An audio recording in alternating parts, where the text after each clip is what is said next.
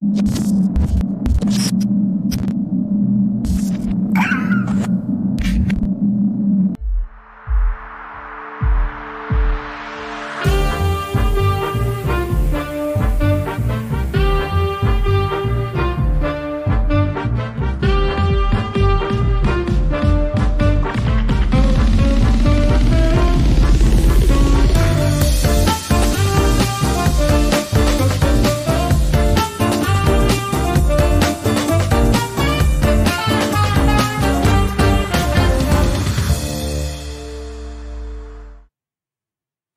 Buenas tardes, bienvenidos a un episodio más de Regiópolis. Gracias por acompañarnos. Y el día de hoy está con nosotros José Antonio Torre. José Antonio, bienvenido. Gracias, Alejandro. Gracias por acompañarnos. Sabemos que tu agenda es muy complicada, pero qué bueno que, se da la oportunidad de que, de que puedas compartirnos. Tú que, que eres un protagonista de estos cambios que están sucediendo actualmente en nuestra ciudad. Gracias. José Antonio, ¿por qué no, no nos empiezas platicando un poquito de tu antecedente? ¿Eres, este, de, dónde eres originario? Sí. Y, luego poco a poco nos va diciendo cómo llegaste hasta, hasta este lugar. Muchas gracias. Muchas gracias por la invitación y encantado de participar y de compartir un poco de, reflexiones sobre la ciudad y por qué estoy en esto, ¿verdad?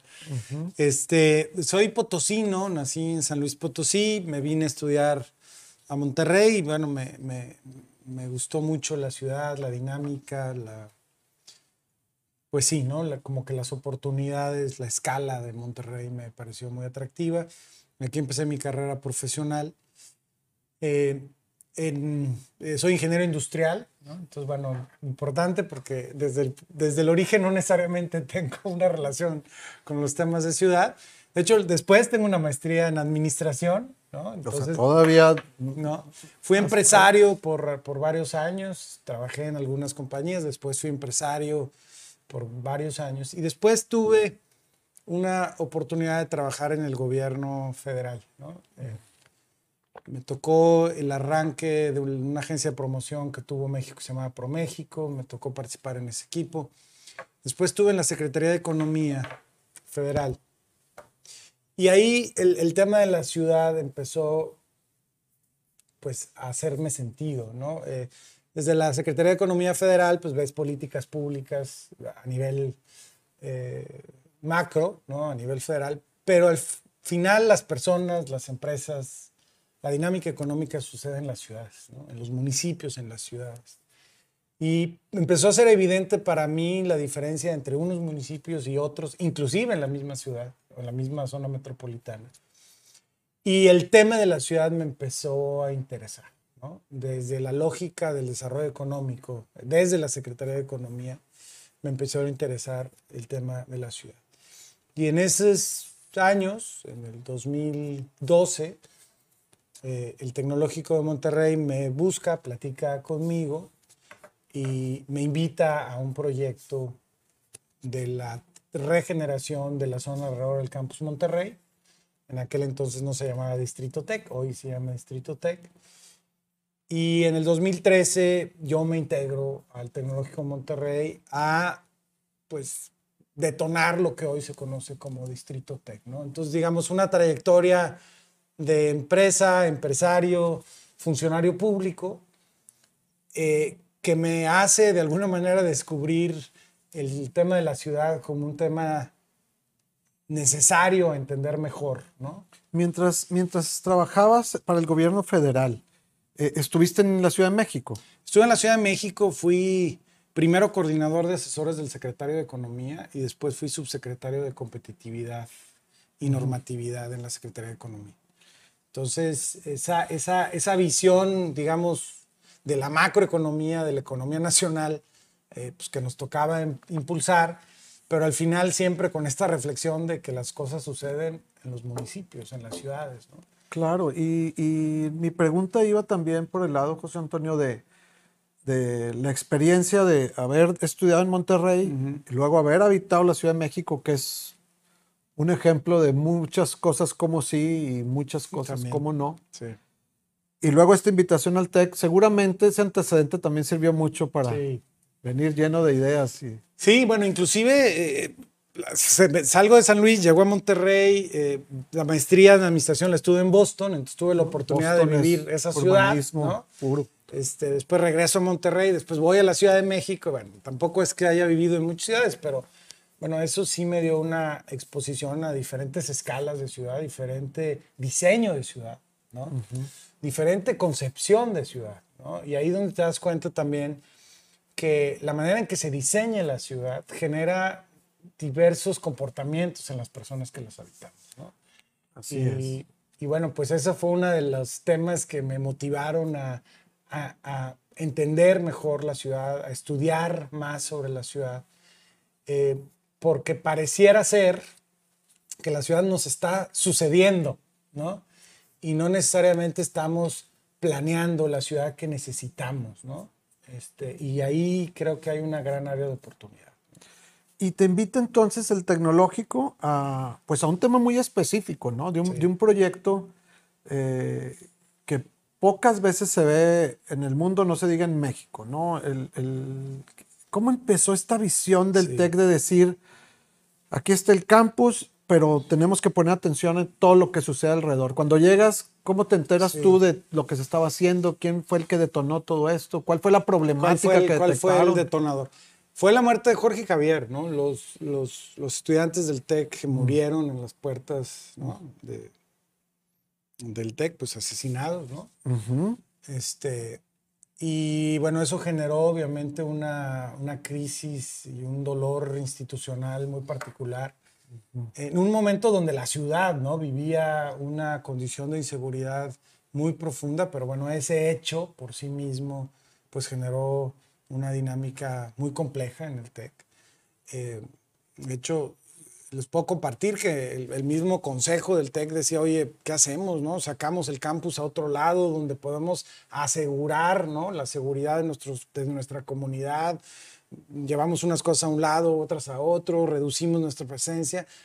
Y al final la decisión fue quedarse donde estábamos y trabajar con nuestros vecinos o con las autoridades para cambiar las condiciones del entorno. Eh, eso sucede antes de que yo llegara. Pero bueno, esa decisión fue la que al final me lleva a integrarme a este esfuerzo. Te confieso que cuando me buscaron yo dije, oye, no, se equivocaron, pues yo no soy urbanista, ¿no? Y, ¿Sí? se, y se los dije, ¿no? Oigan, yo no soy urbanista. Pero interesante porque la reflexión fue, nos parece que este proyecto, eh, la reflexión que entonces el TEC me hacía, no es necesariamente un proyecto urbano, es un proyecto de transformación social más profunda, ¿no? social, económica y urbana, ¿no? Eh, y bueno, eso me entusiasmó, me apasionó. Yo había estado estudiando la problemática de las ciudades y la diferencia de por qué un municipio avanza y se desarrolla y otro no. ¿verdad? Entonces fue, fue para mí pues, muy interesante y desde el 2013 entró. Pero sí, el punto de partida es una gran crisis, ¿no? derivada pues, de una tragedia de una condición de inseguridad tal que ¿no? dos de nuestros estudiantes mueren en las puertas del campus. este, y que demanda entonces una actuación diferente ¿no? este, de la institución hacia nuestros vecinos. Y así nace Distrito Tec. Oye, ¿y qué, qué, qué, visión entonces de los que estudiaron antes? ¿no? Porque hubiera sido cuestiones tan simplistas como decir, convirtámonos en un, en un campus cerrado y se acabó y sí. control, ¿no? Sin embargo, se va a la raíz del, del problema. Sí. Decir, oye, esto está, sucedió por el entorno, ¿no? Que, el, el, en el que estuvimos. Y, y, qué reto entrarle, porque ahorita supongo que nos platicarás un poquito de eso, pero, pero lo que realmente, sobre lo que tenías control era el campus. Sí. Y, pero la injerencia que tienen ustedes es sí. hacia todo alrededor, ¿no? Sí, era, era un reto, a ver, era un reto apasionante, ¿no? Efectivamente. Eh, eh, el campus llevaba algunos años, la situación de inseguridad en Monterrey venía, ustedes lo recuerdan, ¿no? Venía pues, uh -huh. en un proceso de descomposición. Uh -huh. El campus venía de, de, algunos años de estarse como protegiendo y asegurando sus condiciones. Una de las descripciones que entonces se le decía al campus, pues es que es como una isla, ¿verdad? Y pues, sí, entrabas al campus del Tequi muy bonito y con árboles y jardines muy bonitos, pero pero el exterior estaba en un proceso de decadencia. Eh, eh, la, la, verdad es que entender qué hacer era el primer reto, ¿no? No estaba claro, ¿no? pareciera ser que lo natural era pues proteger y, incrementar las medidas de seguridad y, y, conforme fuimos avanzando en la comprensión y en el entendimiento del problema. Eh, y, para tratar de atender los elementos causales, ¿no? Porque en, en, los problemas de ciudad eh, es relativamente fácil observar los efectos, más no necesariamente al observar los efectos entiendes qué los causan, ¿no? Y ahorita en el transcurso de esta plática ojalá te pueda dar algunos ejemplos. Pero entonces el efecto era la inseguridad y la, la, la, pérdida de condiciones de seguridad de toda la ciudad, ¿eh? no, no, era nada más de la zona del TEC, era, claro. tú, tú ustedes recuerdan, ¿no? Eh, y, y, para, decir, para eh, para saber qué hacer y dedicamos un cierto tiempo para entender las causas. Y fíjate que una de las cosas que empezamos a analizar, y, ahí hay una anécdota interesante, es, pues se decidió un polígono de actuación. Eh, en aquel entonces se decidió con el municipio de Monterrey, nosotros, digo, el distrito texta el municipio de Monterrey, se decidió un polígono de actuación. Y lo que queríamos saber es qué había pasado en ese polígono en el tiempo, ¿no? Y descubrimos una cosa muy interesante. Que esa zona que se le llama ahora Distrito Tech, del, censo del, 2020, del 2000 al 2010, recuerda, nosotros empezamos a trabajar en 2013, pero digamos el último censo completo, pues era el del 2000 al 2010, ese espacio había perdido 24% de la población. Este, eh, ese espacio tenía 36% de las viviendas que estaban ahí, estaban deshabitadas. Había perdido 24% de población. Las viviendas en ese entorno estaban deshabitadas. Entonces, cuando ves eso, dices, hijo, tenemos un problema de abandono, ¿no? Cuando yo empecé a compartir estos datos con funcionarios públicos, la reacción es, no te creo, está mal. Y dije, bueno, pues son datos del censo, ¿no? Y afortunadamente, digo, eh, bueno, no afortunadamente, los datos del censo se pueden comprobar y se comprueban. El tema es que no es solamente el distrito técnico de todo el centro de la ciudad lleva varias décadas con un proceso de, pérdida de población, de abandono, ¿no? Este, y el abandono y la pérdida de población lo que generan es una espiral negativa. En el momento que deja de población, pues ¿qué pasa con los comercios, no? Pues, se alejan, ¿no? Oye, pero hay un campus universitario con 17 mil estudiantes activos que generan vida, pues sí, pero, pero pero los estudiantes vienen, en verano se van algunos, en invierno no están, no es una población permanente que esté ahí, que esté consumiendo, que esté generando vida. Entonces esa pérdida de población pues genera abandono y el abandono genera pues una espiral negativa donde los comercios pues al menos de cierto tipo y de cierta calidad pues no quieren estar ahí porque no hay población. Entonces genera un proceso de pérdida de calidad de vida muy acelerado los espacios públicos empiezan a no tener inversión porque entonces pues, ¿no? los municipios cobran menos prediales. ¿Por qué? Porque las viviendas están abandonadas, los espacios públicos, ¿no? Y se genera una dinámica que la zona del TEC vivió, ¿no?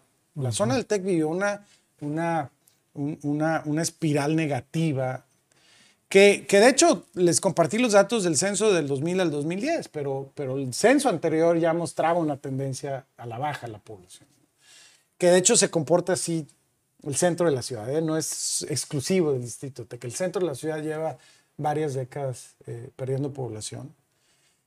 Este, entonces, ah, en ese momento nos dimos cuenta que teníamos que revertir esa tendencia.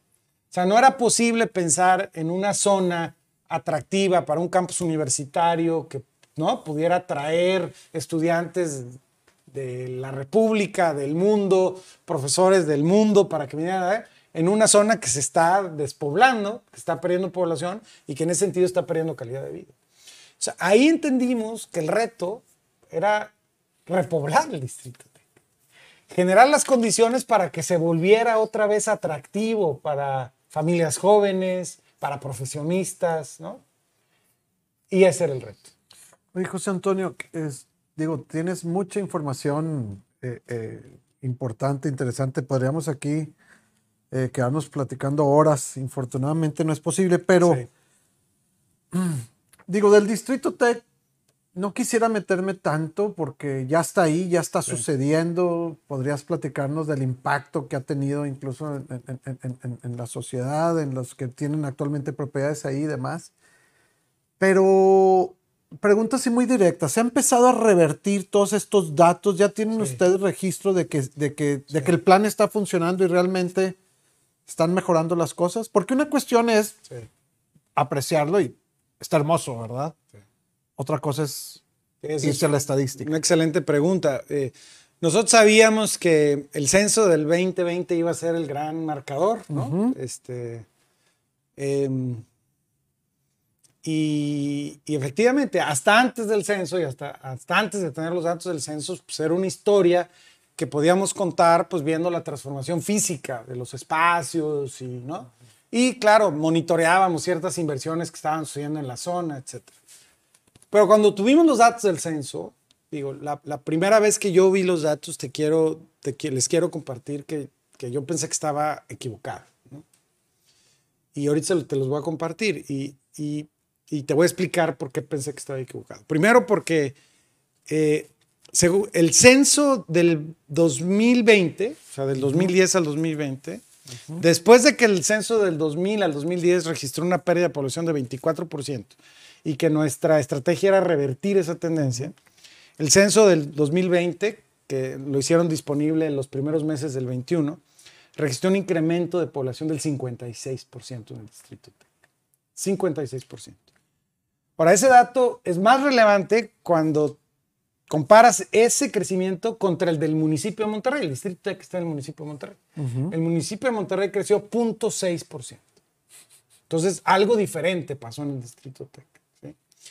Cuando yo vi el 56%, la verdad pensé que había un error, pero les voy a dar un par de datos adicionales que ahí lo podemos entender. En el distrito Tech se construyó 27% más vivienda en, ese, en esa década de la que había antes. ¿no? Entonces se construyeron 2.364 unidades nuevas, así lo registra el censo. Y eso más o menos lo podíamos registrar y teníamos ¿no? Mm, indicadores, sabíamos de eso. Por eso el 56 al principio no me hizo sentido. Lo que no veíamos, Alejandro, y es, es, es una explicación importante, es que la vivienda deshabitada se ocupó. Ese 36% de vivienda deshabitada registrada en el 2010 pasó a 9%, ¿no? Es decir, el- la vivienda deshabitada se ocupó en un 70%. ¿sí? Entonces, el efecto de la nueva vivienda más la ocupación de la vivienda que está deshabitada, que son otras 2.200 unidades que se habitaron, que estaban deshabitadas, genera este 56% más población. Entonces, ese, ese espiral negativo se, Entonces, se revierte. Se revierte de una manera muy importante, 40% más unidades económicas en ese Y en momento. un, y en un tiempo Este- récord. esa es la cosa interesante. Bueno, el- estos datos son contundentes, la verdad, digo, cuando las primeras que los vimos, obviamente nos sentimos muy contentos. Porque no estábamos seguros, Alejandro. Claro, a ver, habíamos hecho muchas cosas, veíamos lo que estaba sucediendo, veíamos la inversión, pero no, no teníamos certeza de qué tanto íbamos a poder dar la vuelta. Estos datos, la verdad, nos dejan muy entusiasmados. Eh, porque hay un mensaje importante, tú lo comentaste ahorita. Mira, nosotros empezamos a trabajar el 2013 en el Distrito Tech. Las cosas visibles en el Distrito Tech empezaron a suceder en 2015. ¿No? Entonces, una, una información que esto dice es que la ciudad puede cambiar más rápido de lo que. Es cierto, en- probablemente en dos o tres décadas se pierde población, se genera una espiral negativa de pérdida de población, pérdida de inversión, pérdida de calidad de espacio público, etc. Pero lo que hemos entendido aquí es que la ciudad puede revertirse más rápido de lo que pensábamos. ¿no? Y esta, estos datos que les comparto, eh, pues parecen mostrar eso. Oye, ¿ya acabaron? No, claro que no. Hay muchas cosas por hacer, hay muchas zonas que están... Pero, pero de que la tendencia es positiva, de que las acciones van encaminadas en la dirección correcta. Está sucediendo. José Antonio, una, una cuestión. Aquí otros invitados que hemos tenido eh, nos comentan de la importancia de la, de la involucración y compromiso de las partes, de la autoridad, de quien genera, de quien genera la idea, pues, y el plan, y, de la, y de la, del ciudadano.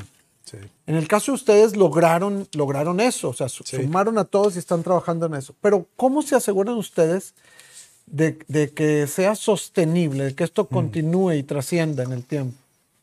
Sí, e, e, es cierto. Este es un tema de todas y todos, ¿no? Este, em, y hicimos un par de cosas interesantes para lograrlo. Eh, también es cierto que no necesariamente todas y todos los habitantes están de acuerdo con lo que estamos ah, haciendo. Siempre va a haber oposición. ¿verdad? Eso, eso quiero que quede muy claro. Y de hecho esa oposición que hemos tenido y que la verdad nos ha hecho hacer mejor las cosas, nos ha obligado a reflexionar dos o tres veces ¿no? sobre lo que hay que hacer, nos ha eh, obligado a replantear asuntos, ¿no? Eh, y sobre todo cuando es una, un diálogo constructivo, ¿no? Del buscar como si, no necesariamente esta oposición de no, nada, ¿no?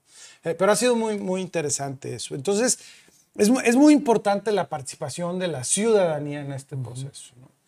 Eh, y la otra es sumar a las autoridades en el camino, ¿no? Yo te decía, esta definición del polígono del distrito TEC, pues va de la mano con las autoridades. Eh, lo que sí es cierto, Alejandro, es que en el caso del Distrito Tec, no digo que así, alguien tuvo que haber tomado el liderazgo. O sea, el TEC en este caso asumió el liderazgo. Eh, también te quiero decir que había debate al respecto, ¿no? Tiene que ser el municipio, tiene que ser la ciudad. Y yo eh, creo que estaríamos todavía esperando a que sucedieran muchas de las cosas que han sucedido si eso hubiéramos hecho. Y lo que decidimos fue estos datos iniciales que les compartía de pérdida de población, todos los diagnósticos que hicimos ese primer año en el 2013, lo compartimos con vecinas y vecinos, autoridades de todos los niveles, de todo. Fue un proceso de apertura de información. Los vecinos también les pasó lo mismo cuando vieron los datos de pérdida de población. Al principio era un poco de incredulidad. Y una de las cosas que hemos avanzado mucho, Alejandro, las primeras conversiones con vecinas y vecinos eran de una enorme desconfianza. ¿No? Este, ¿Qué quieren hacer? ¿Nos quieren? ¿No? Digo, no. Y, y fue el tema de abrir el diálogo, de hacer un proceso de planeación participativo, de discutir estos datos de una manera colaborativa. Y desde el 2013, desde el 2014, tenemos un consejo de vecinos que participamos todos los meses con mesas, con tal. Llevamos no sé cuántas reuniones. Hay 14 de las colonias del distrito TEC ya tienen una mesa de vecinos coordinada. Cuando empezamos solamente una lo tenía. Entonces, al final es el entendimiento de que es la ciudadanía la que hace las grandes transformaciones, la ciudadanía, la ciudadanía organizada. ¿Y cómo han manejado ustedes la cuestión de los, de los cambios de administración? Porque hay muy buenas intenciones de las administraciones, pero los cambios siempre traen recuperar proyectos tomados y demás. Es, tienen un esfuerzo constante en estar sumando a esto. Sí, a ver, el TEC tiene una cuestión y es, es, una conversión que he tenido con varias de las autoridades. Nosotros vamos a ser vecinos de esa zona toda la vida, ¿no? Entonces tenemos un interés legítimo y particular de que esa zona se desarrolle pues de una manera equilibrada, balanceada, que genere calidad de vida, que genere oportunidades para todas y para todos. Entonces nosotros como institución, pues vamos a seguir trabajando, ¿no? Este, claro, los tiempos evolucionan y quizás nuestro rol inicial fue uno de un mayor liderazgo, quizás un poco hacia adelante tendrá que evolucionar. Ahora estamos trabajando mucho en un tema de un distrito de innovación, ¿no? Somos una universidad, hay investigación, hay investigadores, hay emprendedores, bueno, ¿por qué no pensar en crear un, desarrollo económico alrededor de eso. Entonces, el, liderazgo y los roles de los actores, en este caso el TEC, van a ir evolucionando. ¿no? Mm. y, lo que creo es este proceso de compartir información de una manera abierta, clara, este, son datos del censo. Claro, en los datos del censo hay interpretaciones, lo que hemos hecho que ha funcionado, lo que hemos hecho que no ha funcionado.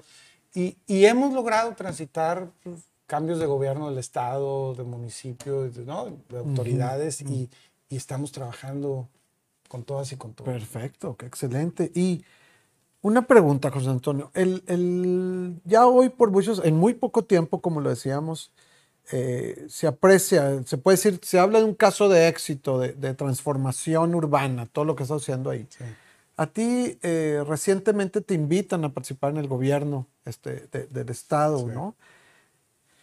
Eh, y has hablado ahorita en esta, en esta plática de lo que está sucediendo en el centro. Creo que es muy importante, con la experiencia por la que estás actualmente pasando en el TEC, ¿qué es lo que ves que está sucediendo en la ciudad? Y, y, hacia dónde vamos en ese sentido. Ahora, es una opinión personal, no te preocupes, no es... No, no, no, está bien. No, claro, no.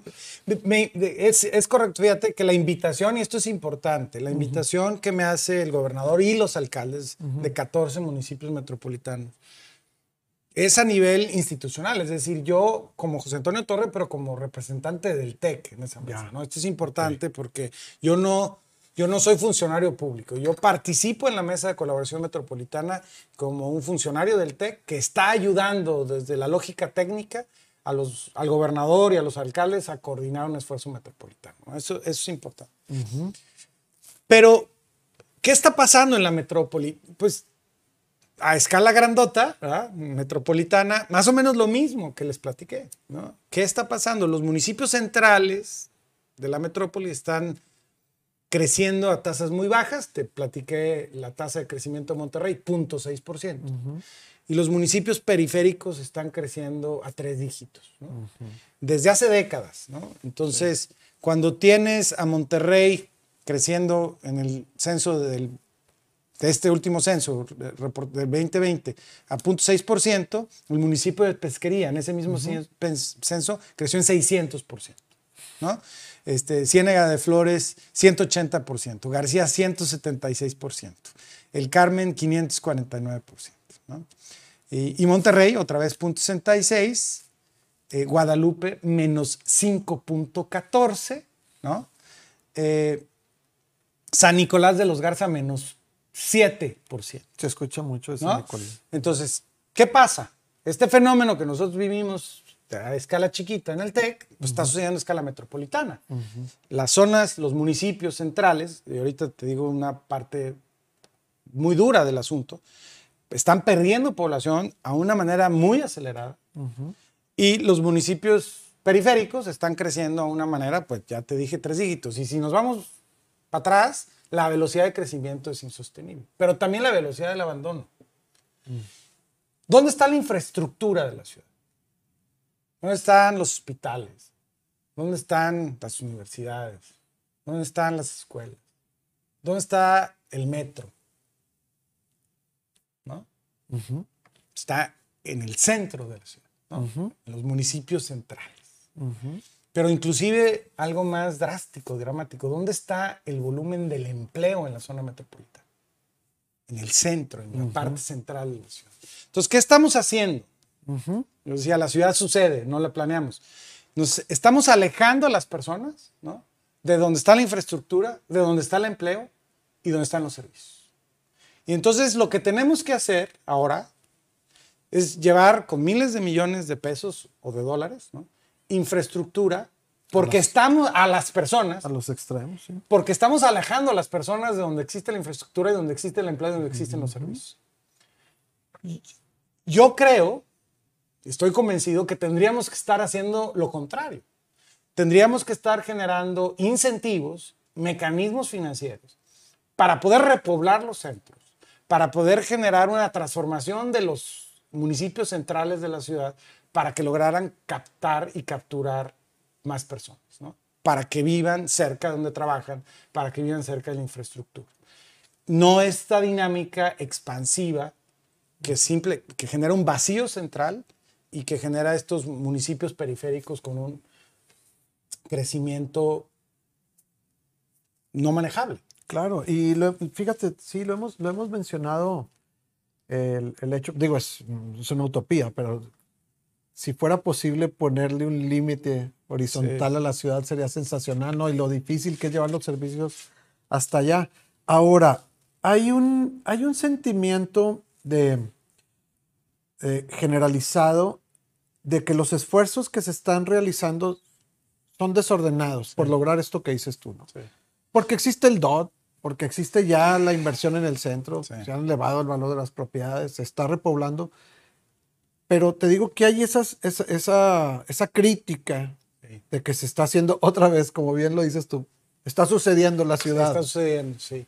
No, ver, sí, eh, es un problema complejo. Este, estos, esto que les acabo de platicar eh, fueron mis primeras intervenciones en la mesa de colaboración metropolitana.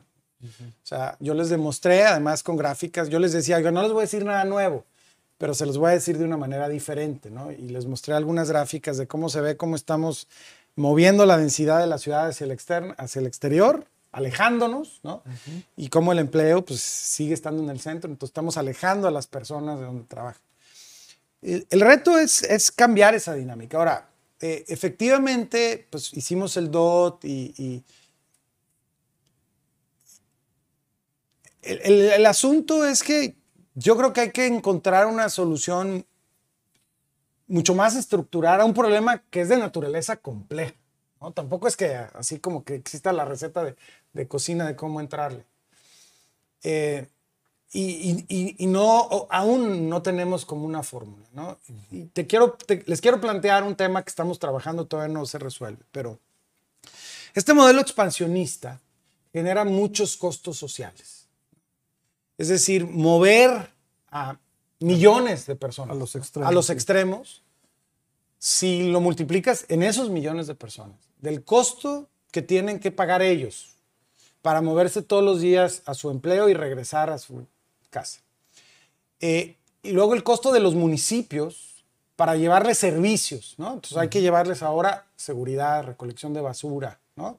Este, la infraestructura de agua, drenaje, vialidades, ¿no? O sea, cuando sumamos los costos de, de, de relacionados a los municipios, ¿no? Para, por la provisión de servicios, y relacionados a los ciudadanos para vivir en lugares cada vez más alejados, es un, es un costo social enorme. ¿no? El problema es que nadie lo conoce, no lo mm. conocemos. Y entonces pareciera ser que no podemos construir vivienda adecuada en el centro porque los predios son muy caros, uh -huh. ¿no?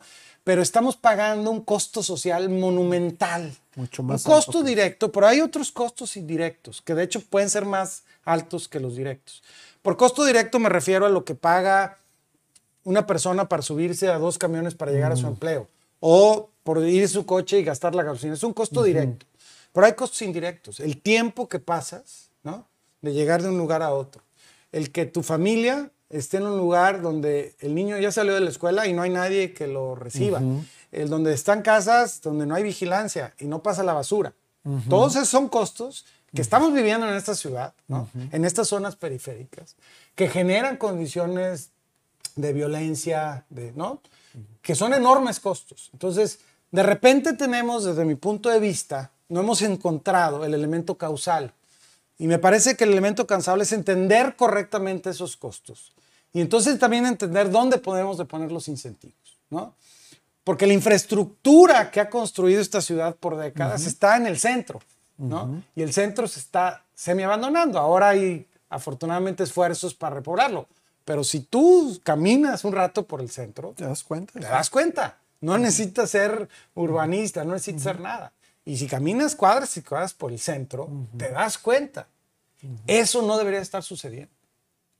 Y es cierto que esos predios están muy caros, es cierto. Pero nos está costando más caro lo que está pasando a nivel social. Nada más que ese costo no lo conocemos. Y pasa factura. Después. Pero ya nos está pasando la factura. Sí, claro. Simplemente en el tema medioambiental. Eh, en el tema del agua, en el tema de la infraestructura, en el tema de la movilidad, en el, la pérdida de tiempo de millones de horas hombre todos los días por tenernos que transportar distancias enormes cuando podríamos estar diseñando una ciudad mucho más compacta. Y José Antonio, digo, ya infortunadamente se nos acaba el tiempo, pero no quisiera cerrar el programa sin hacerte un par de preguntas. Primero, entonces, tal vez los esfuerzos sean todavía primitivos, pero vamos en el camino correcto como ciudad. Empezamos a darnos cuenta de la problemática o no? Todavía nos está sucediendo la ciudad. no, yo creo que, mira, yo, yo creo que hay un cambio de comprensión del problema, ¿no? Este, de que yo llegué a Monterrey hace algunos años a hoy, la conversación es totalmente diferente, ¿no? Y de hecho empezamos a ver proyectos que van directamente enfocados a solucionar causas, ¿no? Eh, creo que todavía no con la escala que se debiera y con el sentido de urgencia que se debiera. Este, eso también es parte del rol de las universidades, ¿no? Nosotros tenemos que ser mucho más claras de los medios de comunicación, de los que estamos buscando hablar de la ciudad, eh, porque hay que encontrar soluciones a los problemas causales innovadores. Este tema de que no, pues no se puede vivir en el centro porque el terreno es muy caro, no es una respuesta correcta. Porque nos está saliendo mucho más caro lo que estamos haciendo. Lo que pasa es que no lo, no lo pagamos tú y yo, lo pagamos todos juntos. Y algunos lo pagan todos los días muy caro. Eso sí es cierto. Es verdad. Entonces, pero no estamos sumando ese costo. Y eso es un error. Tenemos que entrarle a ese tema. Hay una discusión abierta en la colaboración metropolitana, esto lo hemos hablado. Este, y, bueno, yo creo que estamos avanzando, hay que hacerlo más rápido. Excelente, pues eh, muchas gracias José Antonio. Eh, toda esta información que nos compartes eh, es importante. Estamos en un momento, creo yo, otra vez, opiniones personales, en el que se empieza a conjugar eso. O sea, yo no había visto tanto interés por la autoridad también en estos temas. Se están deteniendo, están haciendo un alto, los están analizando. El hecho de que gente como tú, que el tecnológico empiece a estar involucrado también a ese nivel, puede ayudarnos. La, última pregunta que yo te haría sería, y es, va a ser, te lo digo entrada, muy difícil de contestar, pero si en el, si en el TEC pudieron empezar a ver resultados a tres años de implementar las cosas a nivel ciudad, si seguimos el camino correcto, ¿qué crees tú? Que nuestros hijos, nuestros nietos pueden llegar a tener esta ciudad que todos queremos. Yo, yo creo que, a ver, cosas visibles se pueden tener en un ciclo de tres años de, los alcaldes. Y, coincido con una cosa importante. Yo creo que tenemos hoy una generación de alcaldes y de gobernador que, que entienden, eh, que están interesados en resolver estos problemas de fondo. Y eso es, eso es muy importante. Eh, yo sí creo que en tres años se pueden empezar a notar las cosas y sobre todo debemos de empezarnos a enfocar en los problemas causales, ¿no? Creo que ese cambio sería muy, muy importante. Este, el agua nos está obligando a pensar de manera diferente. Pero estamos reaccionando otra vez. Estamos reaccionando, ¿sí? El aire nos está obligando a pensar de manera diferente. Son crisis reales, ¿no? Este, pero es cierto que tenemos que actuar más rápido. Yo, yo sí creo que, que podemos ver cambios en un periodo de los próximos tres a cinco años que nos señalen un camino y que ojalá eso acelere el proceso de atender las causas de los problemas que estamos viviendo. Excelente. Muchas gracias, José Antonio, por acompañarnos hoy y gracias a la audiencia. Gracias por el espacio. los esperamos el próximo jueves en otro programa de Regiópolis. Muchas gracias.